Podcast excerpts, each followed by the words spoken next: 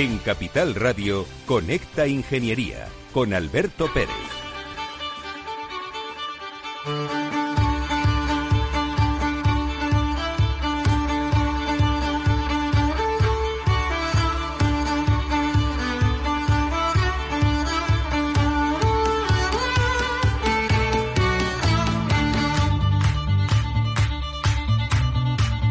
Buenos días España, buenos días ciudadanos.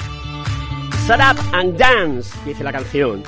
Calla y baila, y baila con la ingeniería, porque estás aquí.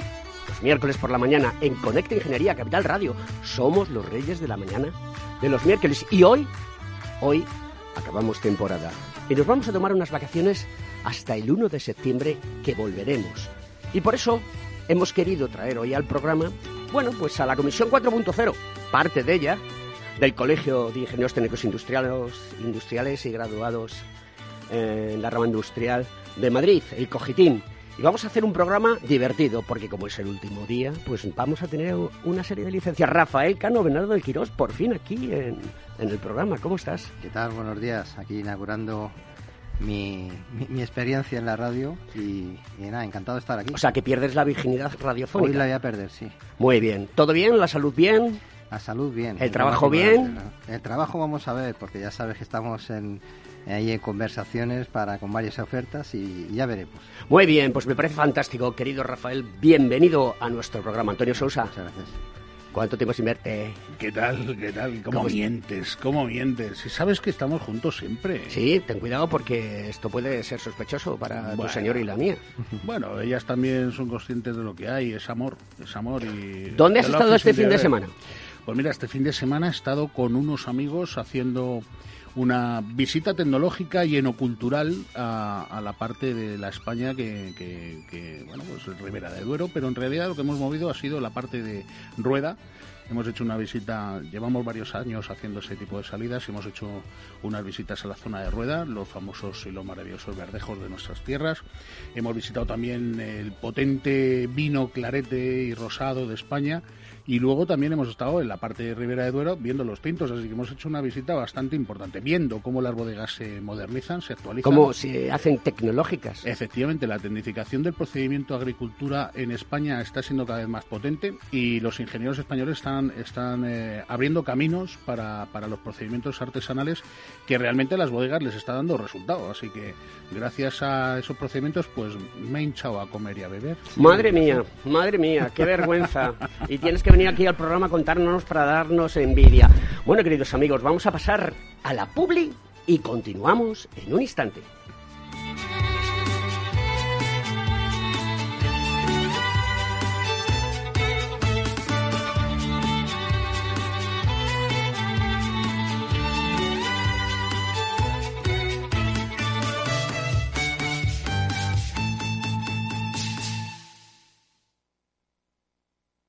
Según sondeos realizados por colegios profesionales, las licencias registran plazos de tramitación superiores a los 18 meses. Los encuestados afirman tener sentimientos de impotencia por los retrasos inaceptables y gravosos. En eCity, las licencias ya no son un problema. Gestionamos con celeridad tu licencia o declaración responsable de modo presencial o telemático. Te garantizamos trato personalizado, seguridad y solvencia. eCity es una entidad colaboradora urbanística del Ayuntamiento de Madrid con más de 10 años de experiencia. Solicita información, tu EQ de confianza, www.ecity.es. También puedes llamar al teléfono 914514499 o visitarnos. Estamos en la calle Jordán número 14 de Madrid. Acceso por el Colegio Oficial de Ingenieros Técnicos Industriales de Madrid. ¿Quieres ser empresa colaboradora del Cogitim? Gracias al convenio gratuito tendrás multitud de ventajas para tus empleados aunque no estén colegiados, tales como descuentos en formación presencial y online, acceso a proempleo para que puedas encontrar el perfil que más se adecue a tus necesidades y aparición en nuestras publicaciones y web, entre otras. Hoy más que nunca, colaboremos juntos. Puedes llamarnos al 91 448 2400.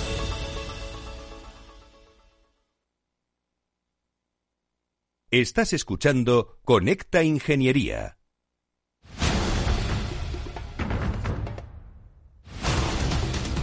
Bueno, pues vamos con la noticia de la semana. Nos ha fallado un invitado, Israel Quintanilla, que tenía un problema y no ha podido atendernos. Pero bueno, aquí salimos del paso porque esto es la radio, es el directo y es lo que más nos gusta a todos, improvisar. Rafa Cano, cuéntanos pues, cómo van a ser las economías en el 2030 y cuáles van a ser las más grandes. Pues voy a coger un estudio que se ha hecho hace un par de años, o sea, no es reciente, es antiguo, pero que da ya una, idea de cómo van a ser los crecimientos de las economías mundiales. Y aquí eh, utiliza un valor que se llama el, el PIB-PPA, o en inglés GDP-PPP, que es el valor de compra de todos los bienes y servicios de un país en comparación con otro país, tomándose globalmente como referencia Estados Unidos, ya que es la moneda, el dólar, la moneda de referencia. Lo que se observa en esta predicción es un aumento brutal de la economía china, eh, que será la número uno, por supuesto, pero eh, no va a ser la que más, eh, sorprendentemente, no va a ser la que más crezca, sino que va a ser un país que es Egipto. Fíjate la, la curiosidad. Las cuatro principales economías serán China, India, Estados Unidos e Indonesia. Y luego le seguirán a mucha distancia Turquía, Brasil, Egipto, Rusia, Japón y Alemania. Podríamos decir entonces que la economía emergente asiática va a superar la economía de la vieja Europa, a pesar de que nosotros siempre tenemos en mente empresas como Amazon, Google, Apple, Facebook, pues tenemos en cuenta que en, China se van a localizar cinco de las empresas más importantes del mundo. Eh, son todo bancos del área de la construcción, agrícola, etcétera. Eh, Indonesia va a crecer mucho porque se espera una mm, brutal expansión demográfica en la capital, en Yakarta, y lo mismo va a pasar con Egipto, que según las previsiones será el país que más crezca con un 550%, debido al incremento de la población que se espera. En Alemania tendrá también la única referencia así de la vieja Europa que tendremos y en el caso de España pues podremos compararlo con Australia, México un 30% inferior a lo que sería Italia y a lo que sería Apple, la compañía tecnológica de la manzana. Pues Rafa, eh, esto va a ser una situación que la veremos en, en casi nada, porque para que llegue 2030 quedan escasamente ocho años. Algo más de ocho años, no mucho más. Pero es lo que digo, la curiosidad es que los países emergentes van a ganar a la vieja Europa. Pues que Europa se ponga las pilas.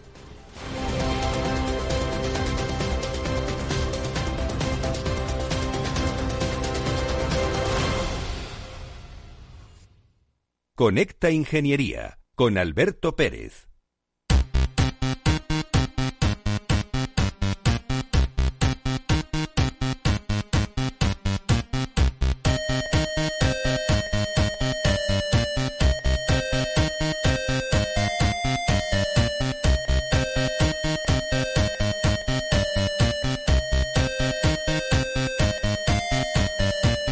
Pues esta versión de Annie Lennox de Sweet Dreams, muy bonita, muy simpática y muy, muy, muy tecnológica, porque esta era la musiquita que aparecía en la música de los marcianitos, en las pantallas de los marcianitos. ¿Os acordáis? Sí, sí, pero yo soy más clásico, Annie Lennox y el Sweet Dreams.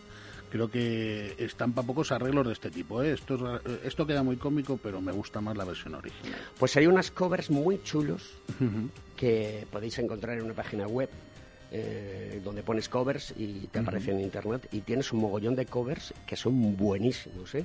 pero buenísimos. El anterior, como os decía, también era de un grupo que se llama eh, Simple 3, simple, simple 3, simplemente 3, y que, bueno, pues algunas veces son hombres y mujer, mujer y hombres. Está muy bien, me gusta. Bueno, señores, ¿quién empieza a abrir el melón? De este verano que se nos acerca, que ya estamos en él, pero que nos vamos de vacaciones y nos cuenta las últimas noticias tecnológicas que son de remarcado estilo tecnológico. Pues eh, bueno, eh, yo creo que podemos abrir el melón cualquiera de los tres. Eh, hoy en día el ciudadano ya está inserto en una revolución industrial. El otro día además hablaba con un amigo sobre la capacidad del ser humano de adaptabilidad a, los procesos tecnológicos y parece que es que teníamos que estudiar. Y no, no hay que estudiar. La tecnología llega, te invade y además la hace incómoda para que tú la consumas. Así que estamos hablando de que eh, en la sociedad actual se están implementando una serie de, procedimientos que a riesgo de deshumanizar ciertas, ciertas cosas, pues supuestamente nos van a hacer la vida más fácil. Ya veremos si somos capaces de controlar. Me consta que además eh, la Secretaría de Estado de Inteligencia Artificial que se ha creado en España eh, puede hacer una labor importante porque eh, el marcar los, los devenires de esa inteligencia artificial y de cómo va a afectar los procedimientos es muy necesario.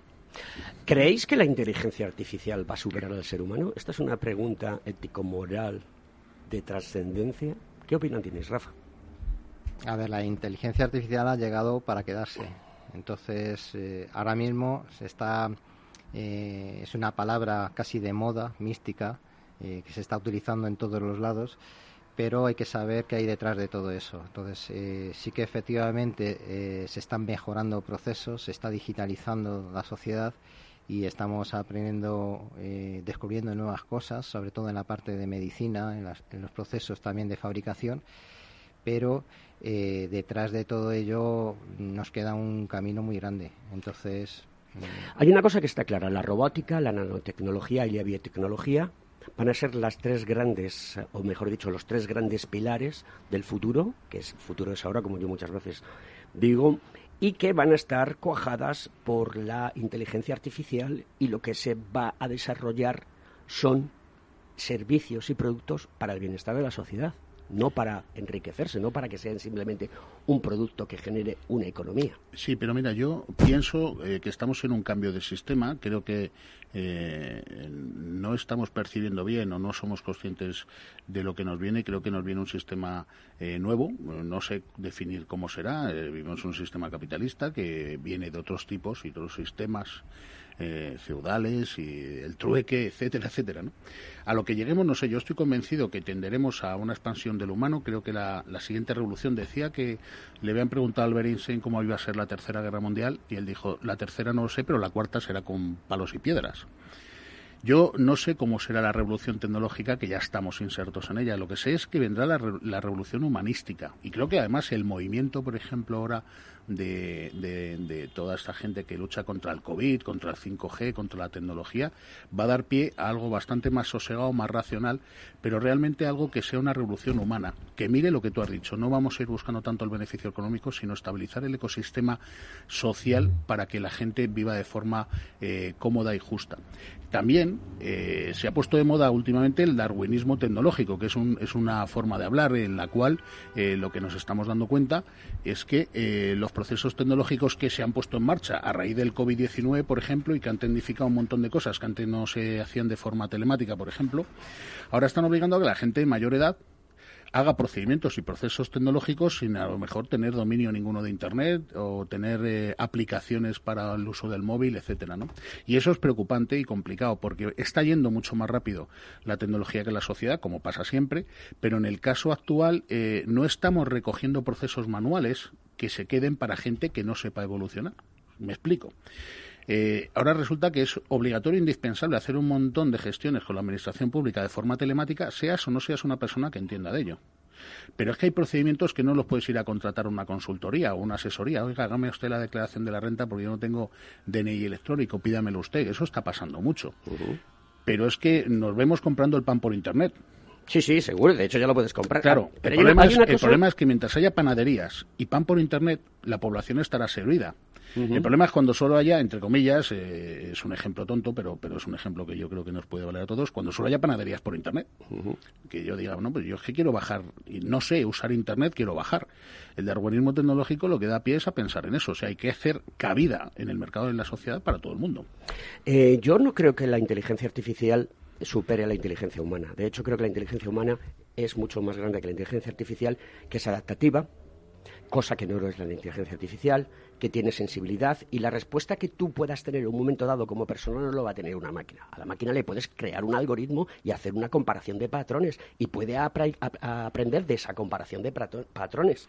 Pero la realidad es que como el algoritmo, el proceso, lo realiza el ser humano, pues donde hay que incidir es que en esos procesos hay una mano de ética y moral que sirva para, eh, para, para tener una protección y no tenerle tanto miedo. Claro, es que ahí, el problema que tenemos es que podemos caer en la manipulación y es donde Eh, por ejemplo, tú vas ahora a Silicon Valley y hay mucha gente que dice, pues hay, hay gente que se dedica a manipular y a intentar convencerte y, y llevarte hacia donde ellos quieren, que al final es el negocio de los Google, de los Facebook, LinkedIn y todos estos.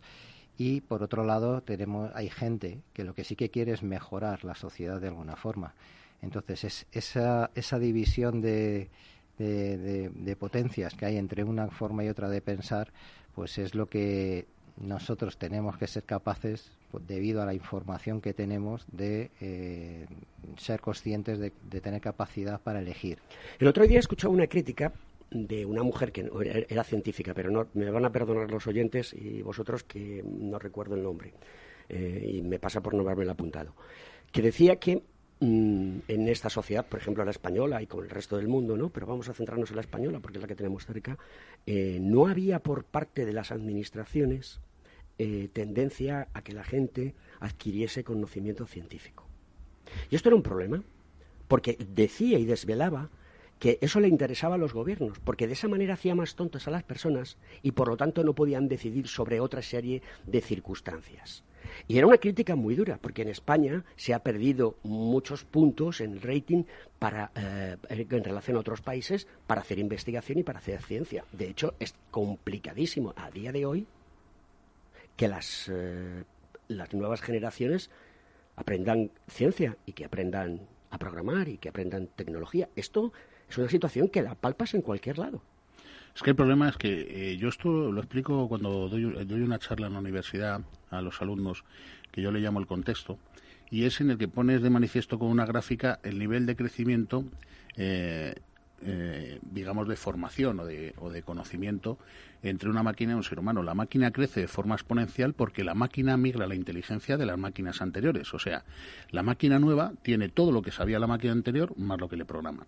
Los seres humanos no. Aprendemos más rápido, y es verdad que el sistema educativo nos enseña más rápido, pero a costa de perder la base. Me explico aprendo a hacer eh, raíces cuadradas y aprendo a hacer eh, logaritmos neperianos y aprendo a hacer derivadas integrales pero eh, al final soy incapaz de multiplicar o dividir una, una, una operación de 12 cifras por 12 cifras o tres cifras dividido entre 12 cifras con decimales. Cuando me dan una hoja y un lápiz y me dicen, no, divide esto o multiplica esto, al final fallamos en la base, porque hemos tenido que correr para poder crecer en conocimiento. Quiere decirse que al final es como si yo tuviera que crear pan de la nada. sí, pero la estrategia, ¿cuál es? Porque nosotros venimos de una educación de un, de un modelo victoriano, donde dices, acumula información, acumula información, acumula información. Entonces tú, cuando uno se presenta a mm, las oposiciones de fiscal, allí lo que funciona es la memoria. Ya, pero estamos en... Mira, el otro día hubo Porque se exige que sea así. Sí, pero, pero cuidado con esto, porque mira, eh, lo estaba diciendo Rafa, además es muy acertado. al hilo de esto, eh, piensa que eh, hace unos días se publicaba el primer cálculo de, una, de, una, de un ordenador cuántico con, con un montón de qubits enlazados que había disminuido el tiempo de procesamiento de un problema matemático de 10.000 años a tres días. Me explico. Yo ahora llego a mi dispositivo móvil, a mi, a mi smartphone, ¿no? Y le digo, ponme música que me guste. Ha ido haciendo una selección de las canciones que yo he pasado de forma rápida. Cuando voy escuchando música digo, va, esta no, va, pues esta me quedo. O le pido, ponme canciones de, de X eh, eh, cantante o de X grupo. Y lo que genera, por un algoritmo, es una serie de canciones que él sobre, sobreentiende que me van a gustar. Y al final me es cómodo que él elija las canciones por mí.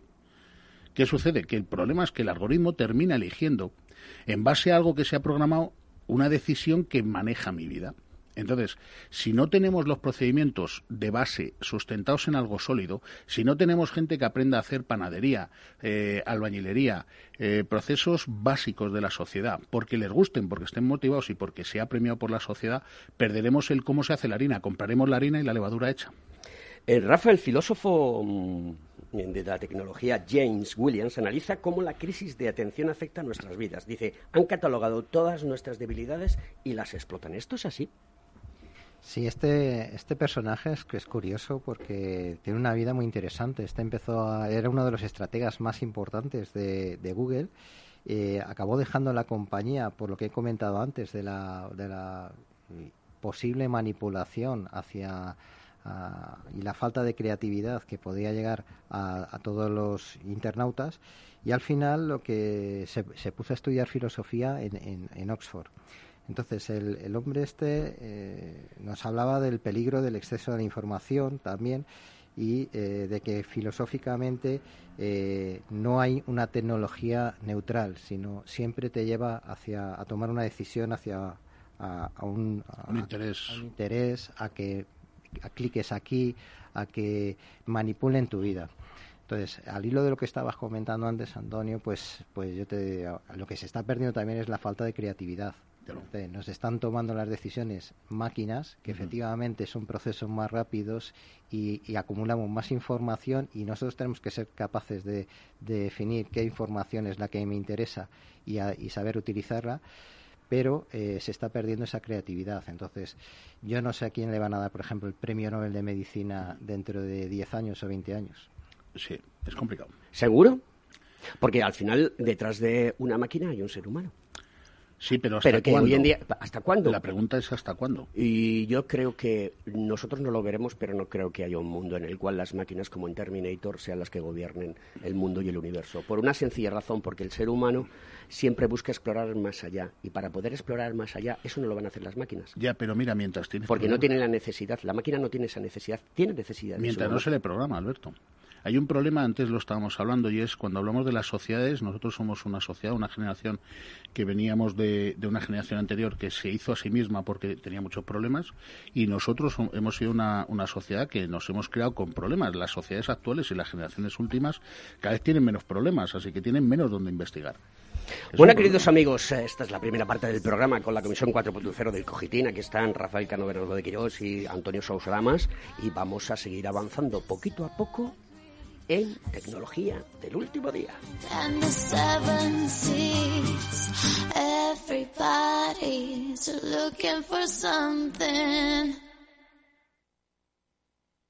Hay ocasiones en las que más es menos, y eso es bueno. Cuanta más gente está de vacaciones, menos tarda en aparcar. Cuanto más queda de verano, menos me duele que acabe el día. Y este verano, con Renta 4 Banco, cuanto más invierto, menos comisiones pago. Y eso sí que es bueno. Entra e infórmate de las bases de la promoción en tu oficina Renta 4 más cercana o en r4.com. Renta 4 Banco, tu banco especialista en inversión.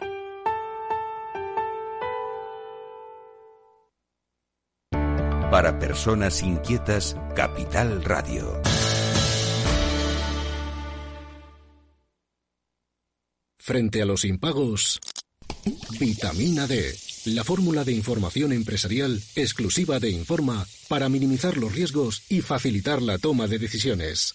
Descubre Data Powered by Informa, la solución perfecta para tu negocio. Consulta al especialista en Informa.es. Si estás pensando en comprar una casa, entra en cuchabank.es y accede a nuestra oferta hipotecaria. Cuchabank banco de tu nueva casa. Tu radio en Madrid 105.7, Capital Radio. Memorízalo en tu coche. De la mano de Alejandro Mazón y el equipo de Cuídate Deluxe, llega el chico del chándal a El Balance para ayudarnos a estar en forma y mejorar nuestro bienestar general. Los miércoles a las ocho y media de la tarde en El Balance. Capital Radio. Si eres empresario, emprendedor, dueño de un negocio o quieres serlo y buscas un programa donde hablen tu idioma, escucha Negocios de Carne y Hueso 360, de lunes a viernes a las 3 y media de la tarde en Capital Radio, el programa para empresarios y emprendedores hecho por empresarios y emprendedores de éxito, con Mariló Sánchez Fuentes.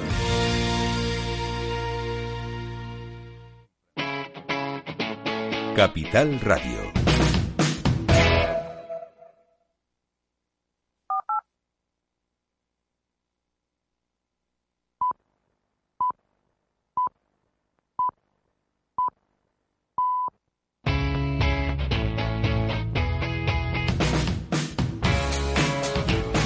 La economía despierta.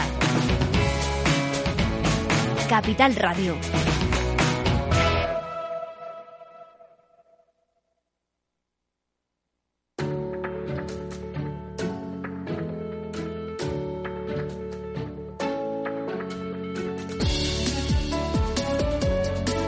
Estás escuchando Conecta Ingeniería bueno, pues eh, vamos a seguir avanzando en el programa. Hoy ya este miércoles día 28 de julio, con mucho calor en Madrid, imagino que también en el resto de ciudades. Y bueno, pues son ya 70 programas desde que empezamos. Eh, no sé, esto es un máster acelerado. De, se dice pronto. se dice pronto, ¿no? Eh, tú ya sabes, y bueno, Rafa también sabéis que yo llevo haciendo radio mucho tiempo pero de esta manera tan potente y continua eh, y con tanta intensidad como lo que estamos haciendo en Connect Ingeniería, pues esto es una profesión más. Don Javier Font, buenos días.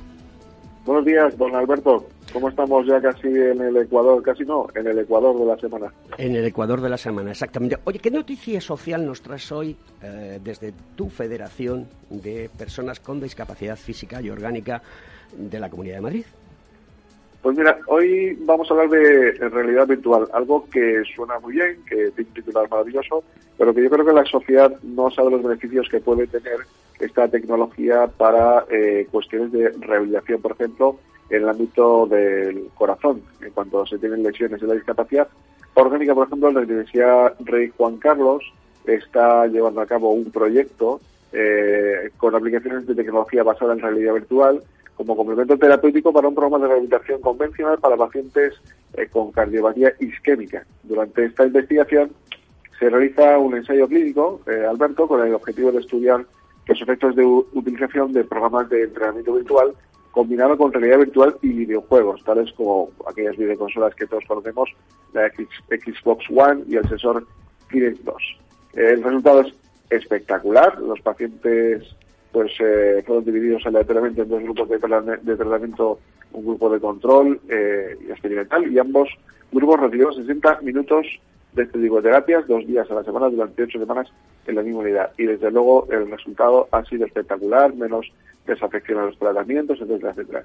Y después, esta misma tecnología se aplica también, por supuesto, a la discapacidad motora, a aquellas personas que tienen una un alto grado de dependencia pues para escribir, para leer, para en definitiva cuando los miembros superiores eh, están afectados y dificultan sobremanera eh, su posibilidad de interactuar con los entornos a veces eh, educativos o de, cualquier índole. Y este proyecto eh, pretende que lo lleva a cabo la Universidad de Camilo José Cela, pues facilitar un estado de bienestar mental a través del uso de las gafas de realidad virtual a personas con discapacidad, discernir el organismo disminuir el estrés mental y muscular y favorecer una estimulación sensorial positiva que facilite un estado de bienestar, tranquilidad en los entornos y en los eh, otros aspectos que puedan beneficiar a la interacción de las personas con, pues como digo, con el entorno, eh, pues a veces simplemente de lectura o de, o de escritura, que hay muchas personas que de un alto grado de dependencia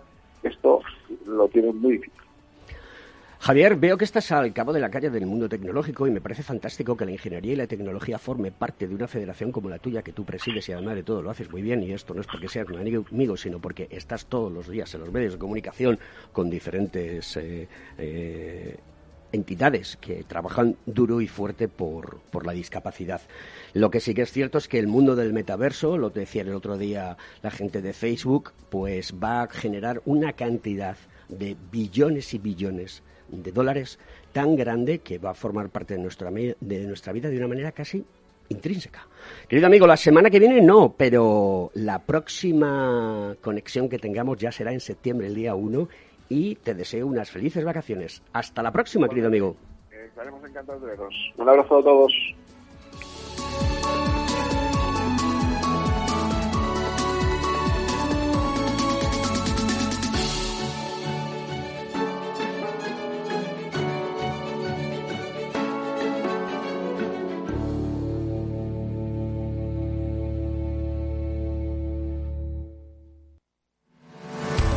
¿Estás colegiado en el Cogitim? ¿Piensas que por no visar no necesitas la colegiación? El colegio es tu mejor aliado. Siempre estará en tu desarrollo profesional, ofreciéndote servicios como asesoramiento técnico, legal, laboral y fiscal, además de numerosas herramientas competitivas como formación presencial y online, acreditación de PC Ingenieros, software técnico, networking y otras muchas. Porque creemos que trabajando juntos podemos construir una sociedad mejor. Colégiate. Más información en www.cogitim.es.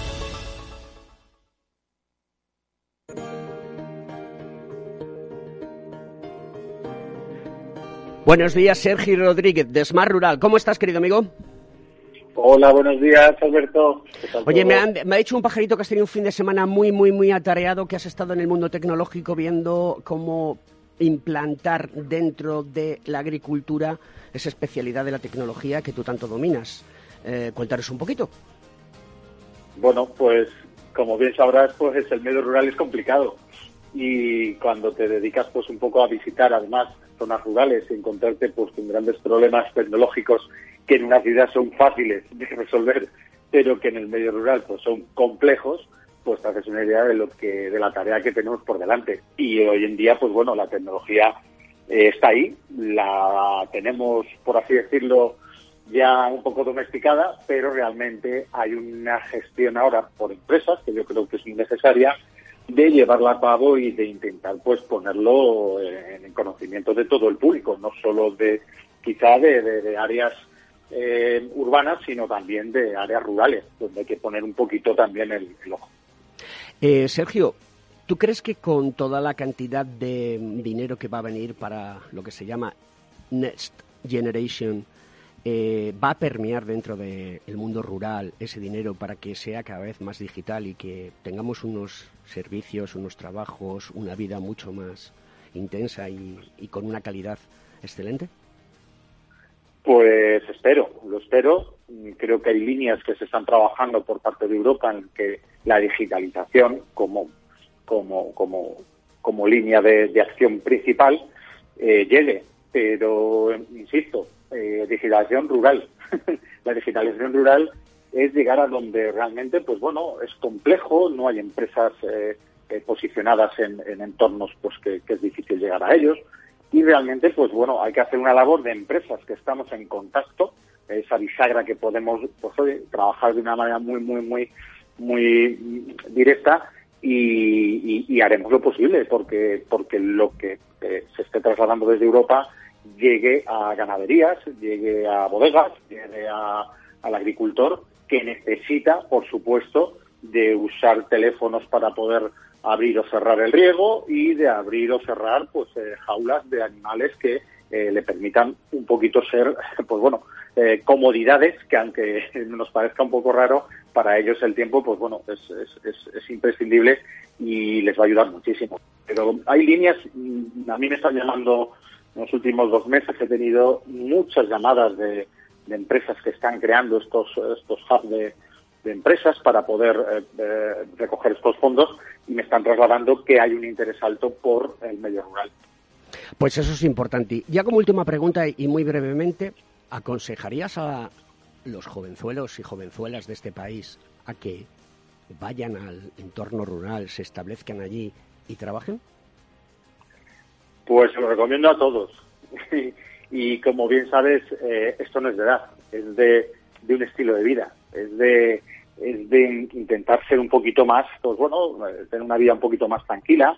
Quizá pues el desarrollo de nuevas actividades que se estén dando en el medio rural van a permitir que, que, no todo sea irse a las ciudades a trabajar, sino que habrá oportunidades a, jóvenes y a mayores. Eh, esto no es de una edad, eh, sí que animo a que, a que sí que es verdad que los jóvenes con, con ese, con ese concepto digital que ya traen, eh, pues les va a permitir ser un poquito más, pues bueno, eh, más innovadores, van a poder crear esas pequeñas empresas dentro de entornos complejos, pero que les va a permitir pues tener una vida yo creo bastante bastante mucho más tranquila que quizá en otros en otras áreas. Yo lo recomiendo eh, vamos, desde, el minuto uno porque eh, creo que, que apuestan por un estilo de vida muy, muy interesante y yo creo que el medio rural hoy está dando oportunidades a todos.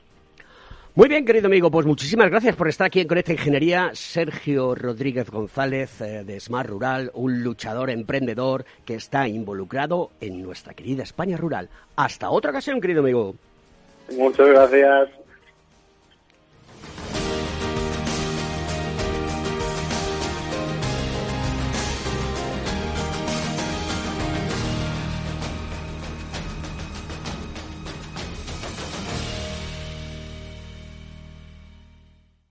En Capital Radio, Conecta Ingeniería con Alberto Pérez.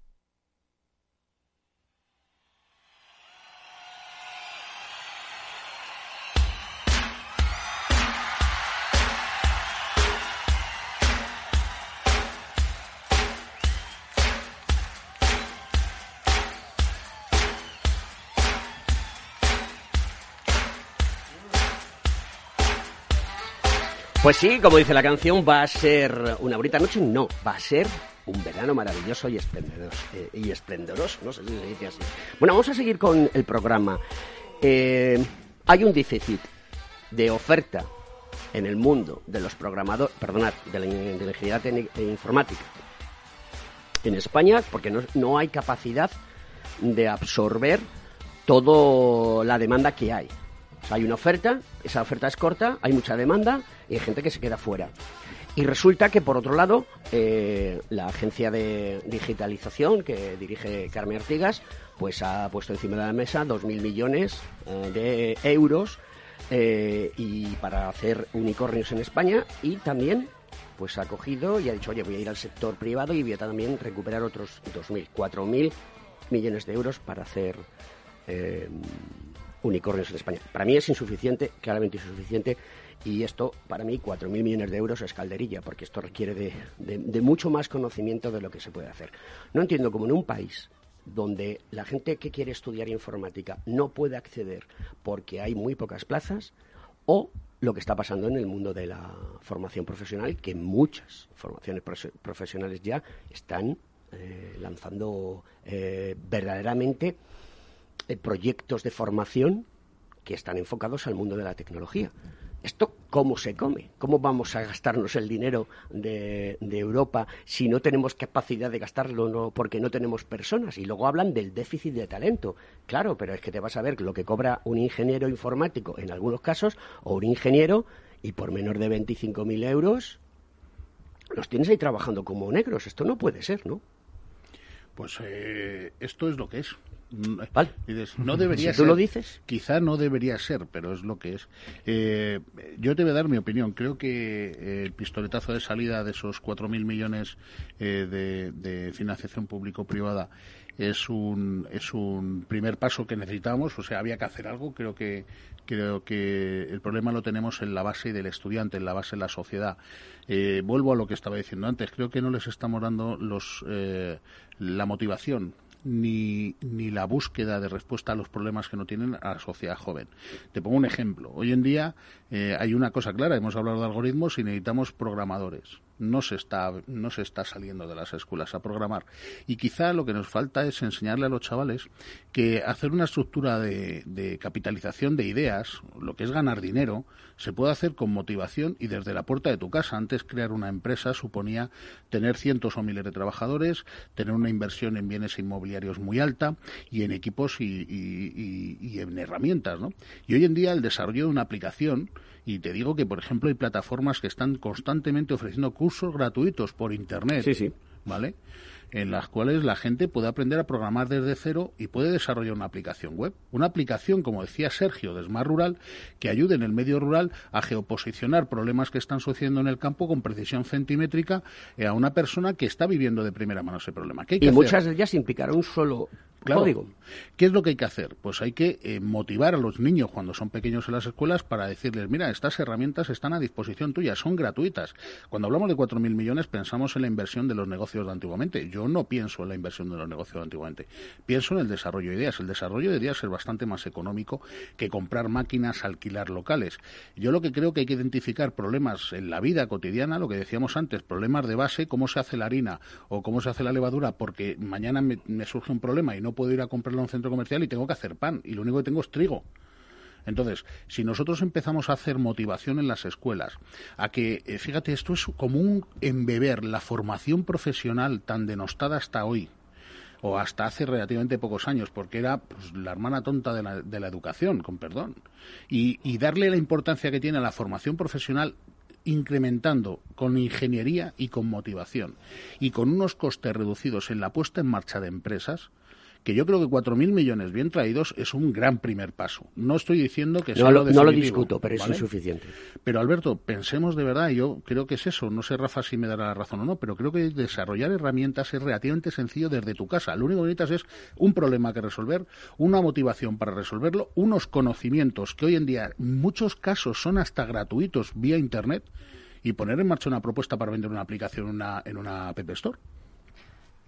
A ver, desde mi punto de vista, y vamos por partes. Eh, Como las integrales. Motivación hay, eh, porque, porque de hecho hay una demanda en, en la sociedad de, de, plazas para estudiar informática. Eh, el problema es todo ese dinero que va a venir, ¿en qué se va a gastar? En, en dotar de ordenadores a todo el mundo, luego cómo se mantienen, qué, qué capacidad de obsolescencia vamos a, a poder poner. Por ejemplo, yo recuerdo en la, durante la época de la Filomena que se repartieron miles de tablets por los hospitales, pero luego es eh, ¿qué pasa ocho meses después? ¿Quién, quién mantiene esos, esas tablets? ¿Qué va, ¿Qué va a pasar con todo eso? Entonces, res, respecto a lo que comentabais, eh, pues sí, efectivamente, hay, hay muchos eh, chavales que quieren estudiar, hay muchas posibilidades ahora mismo, por realidad virtual, yo puedo tener en desde el salón de mi casa, estando tumbado, yo puedo tener al mejor profesor de, de Stanford uh -huh. eh, dándome una charla, eso sí, en inglés, uh -huh. que es otra de las cosas importantes que tenemos que tener en cuenta. Si tú quieres acceder a esa formación, vas, vas, a tener que aprender inglés, no Big sé si chino en un futuro, pero ahora mismo que sí. También es gratis en Internet. Efectivamente. Y hay gente tomando copas que te intercambian, oye, vamos a tomar una cerveza o, una, o un refresco y vamos a hablar tú en inglés y yo en castellano. Sí, sí. Entonces, claro, al final eh, sí que tenemos acceso a toda esa formación, pero hace falta más. Eh, ¿Por qué las universidades no ofrecen más plazas? Pues porque a lo mejor no hay tantos, mm, se requieren más, mucho más profesores formados para enseñar a estas personas. Eh, yo recuerdo que en mi época había una carrera que era estadística, no sé si existiera ahora, pero ahora he derivado que, uh -huh. eh, o matemáticas. Eh, yo recuerdo que, que el, el, históricamente la persona que estudiaba matemáticas acababa eh, de profesor o, o en alguna empresa haciendo temas de economía pero ahora, sin embargo, es de las carreras más demandadas junto con informática. Incluso hay ya matemáticas con informática, que ya me parece algo eh, súper extraño, pero bueno, efectivamente ahora sí que se puede hacer. Y entonces, ¿cómo ha evolucionado que una carrera que antes era denostada ahora pasa a ser la número uno? Pues probablemente porque los jóvenes también ven que es la que tiene más salidas laborales. No sé si eso eh, da pie a que est estén motivados o tengan la creatividad suficiente para estudiar o lo que les impulsa es eh, con esto voy a poder trabajar y no me queda más remedio. Yo creo que hoy en día los chavales jóvenes, si lo hablamos Alberto y yo antes, eh, los chavales jóvenes se mueven por motivación. Yo creo que la sociedad actual, nuestros hijos, eh, la generación que nos, nos, nos, sigue, es una generación que ya valora más el, la calidad de vida. y el mm, trabajar para vivir que el vivir para trabajar. Nosotros somos una generación más de vivir para trabajar y ellos creo que es una generación de, bueno, eh, no, no, no voy a decir el mínimo esfuerzo porque eso quedaría mal y tenemos cantidad de jóvenes que lo están dando todo, pero sí el voy a disfrutar haciendo algo que me motive. Voy a poner un ejemplo, con perdón a la audiencia. Yo por muy bien que pagaran proctología no me haría proctólogo porque no me siento motivado.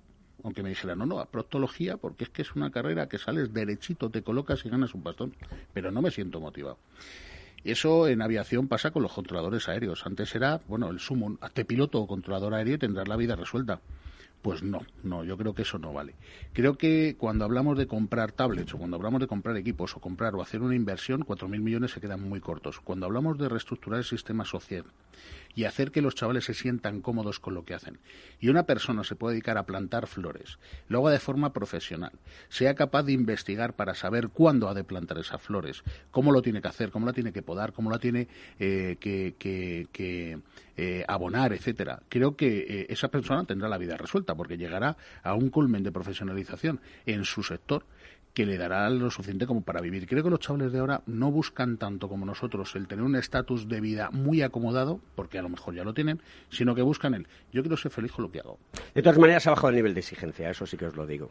Y, tú que, y todos que tenemos hijos lo sabemos. Aquí lo que hace falta es una mili, pero no, no sé si una mili militar, no sé si, no, eh, o sea, es decir, lo que hace falta es que los chavales jóvenes sepan que tienen que aportar a la sociedad. Ya, mi abuelo decía, dice que no habéis pasado una guerra.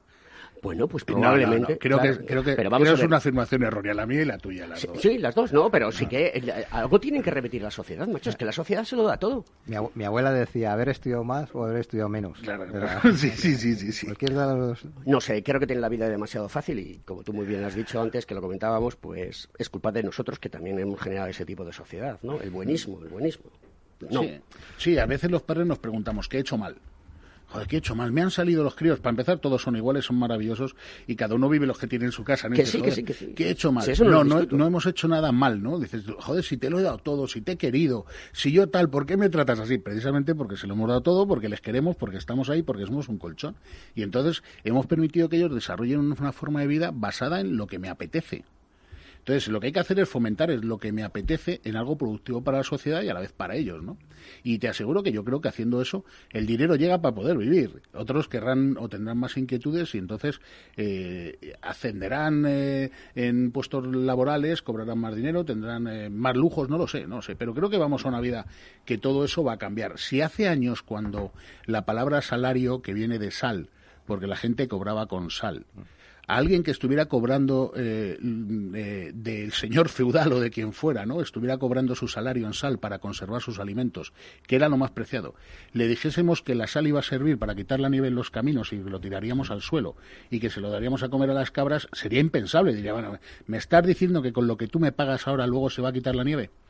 Pues ahora decirnos que nuestro sistema no funciona, está obsoleto y que nos vamos a basar en un modo de vida basado en la motivación, en el voy a mm, trabajar para vivir, voy a disfrutar de la vida aunque tenga menos y una vida que posiblemente vayamos a una sociedad que tenga una pensión mínima vital reconocida y iremos a eso, nos guste o no nos guste, y no adocenar a las personas, lo que hará que tengas un modelo de vida mucho más compatible con la familia, con los amigos, etcétera, que creo que es a lo que vamos.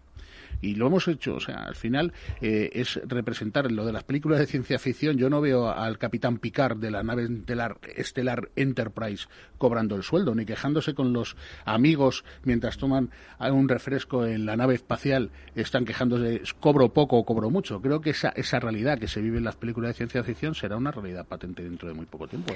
Yo lo que os digo que Carmen Artigas, que vuelvo a mencionarla, dice que hay cuatro veces más demanda de perfiles digitales que de oferta. Y obviamente si nos encontramos con que el difícil propósito de estudiar informática en España pasa porque las plazas apenas aumentan desde 2011, pues tenemos la de Dios. O sea que esto, eh, yo no sé si la gente es consciente. La administración no, ¿eh? ni la política tampoco. Es muy triste decirlo, pero no es así. Es así. No, pero hay que saber si toda esa financiación que va a venir va a ir a empresas para transformación digital, lo que sea, o va a ir directamente a la, a, la sociedad, a la gente que lo demanda. Pues mira, te voy a, yo te voy a dar mi opinión. España está conformada en un 99,99% por pequeñas y medianas empresas. Las pequeñas y medianas empresas van desde uno, él solo con su organismo, ¿vale? Y su tambor, hasta 250. El resto son grandes empresas y es el 1%, o menos del 1%. Indudablemente se tiene que trabajar para que los proyectos sean acometidos por empresas que tengan calidad de hacerlo y que puedan gestionarlo. Porque claro, tú puedes tener una empresa de 250 trabajadores que son todos albañiles encofradores y apaga y vámonos. Ahora que vuelve a, subir la construcción con todos los proyectos que hay. O tienes una, una fábrica que eh, hace latas y tiene 150 trabajadores. Bueno, pues ahí a lo mejor tiene sentido que alguien les explique cómo transformar digitalmente eso. Pero sí que es cierto que las grandes empresas son las que más van a apostar por esa cantidad de negocio, porque al final es un incremento para sus beneficios, lo cual es lógico, normal. Claro, habrá trabajos indirectos que plagarán a pues, los industriales, los contratistas, etcétera, etcétera. Entonces hay que medir muy bien qué se va a poder hacer. Porque claro, está muy bien decir que vamos a poner la mejor fábrica de baterías en España, en la zona, eh, en Cataluña. Perfecto. Volkswagen y no sé quién. ¿Cuántos trabajos eh, indirectos crean? ¿Cómo se va a transformar a esas personas que, que, eh, que tienen trabajos indirectos para que tengan el pulso de que esto ya no es lo que era antes? Que es otra fórmula. Eso a mí me preocupa mucho. Y del mundo rural, bueno, Sergio ha explicado y ha sido demasiado bueno, pero hay verdaderos problemas para que alcance la transformación digital al mundo rural.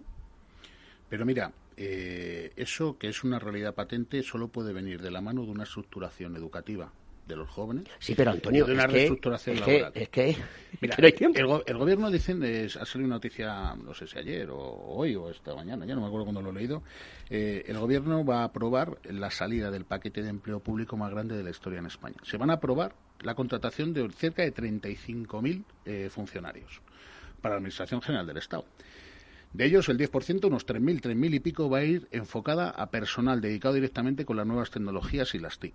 Eso significa que eh, estamos convirtiendo eh, a la sociedad en algo que es o me hago empresario y me como todos los marrones que le estoy escuchando a mi padre en casa y tengo que pagar autónomos, impuestos, tal, y, y, y, la lucha con los trabajadores y las bajas y contratar a una mujer o a un hombre y pagarle lo mismo y tal, pues mira, me hago funcionario y me quito ese problema y vivo ¿sabes? De manera mmm, eh, maravillosa. Entonces, el problema de base está en los puestos de funcionario, hay que crear los 35.000 que vienen ahora, hay que crearlos en base a las necesidades, no podemos implementar puestos de trabajo a la volé, porque eso sería un plan ñ encubierto que no funcionaría y por mucho fondo de resiliencia y recuperación que nos vengan de Europa terminará siendo insuficiente, porque luego sería como las tablas que decía Rafa, y al final hay que mantenerlos, sino que hay que generar un modelo productivo que tenga cimientos sólidos y esa será una inversión más pequeña porque será una inversión mental, una inversión formativa, una inversión en las personas, en el espíritu de las personas por el emprendimiento y menos en herramientas. Y dedicarle a cada una de las empresas las herramientas necesarias para el desarrollo de su función. Creo que realmente ahí es donde está el tema.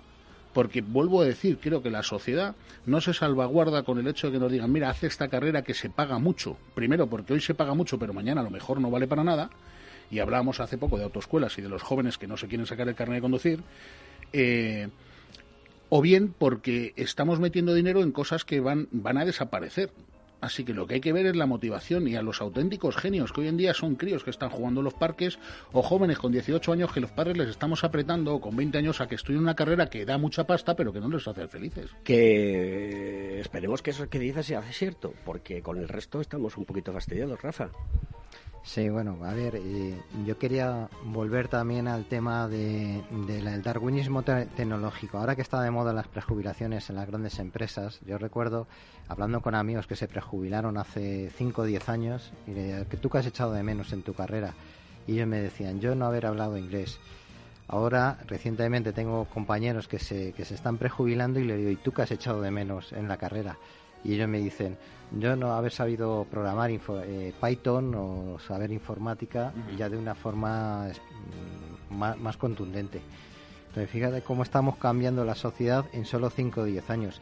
Pero yo también veo, oye, a ver si vamos a dedicarnos todos ahora a ser informáticos. No, no, no, no, no, no, no. no. Si van no a venir los indios y, y nos van a comer. Y nos van a dar una paliza. Claro, claro, claro. Eso sí. nos ganan por goleada, claro. ¿de acuerdo? No, se trata de tener un equilibrio, se trata de de que tú tengas los conocimientos tecnológicos para poder determinar cómo introducir dentro del proceso analógico todas las herramientas digitales.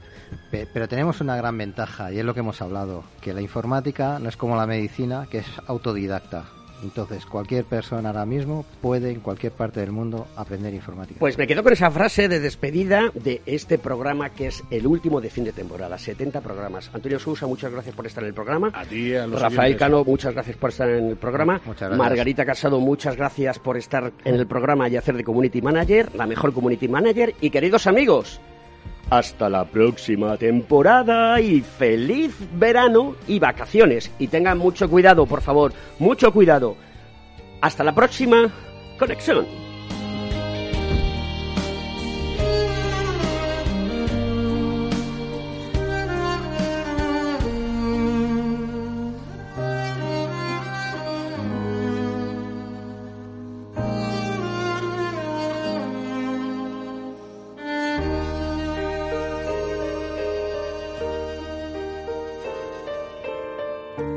Conecta Ingeniería con Alberto Pérez.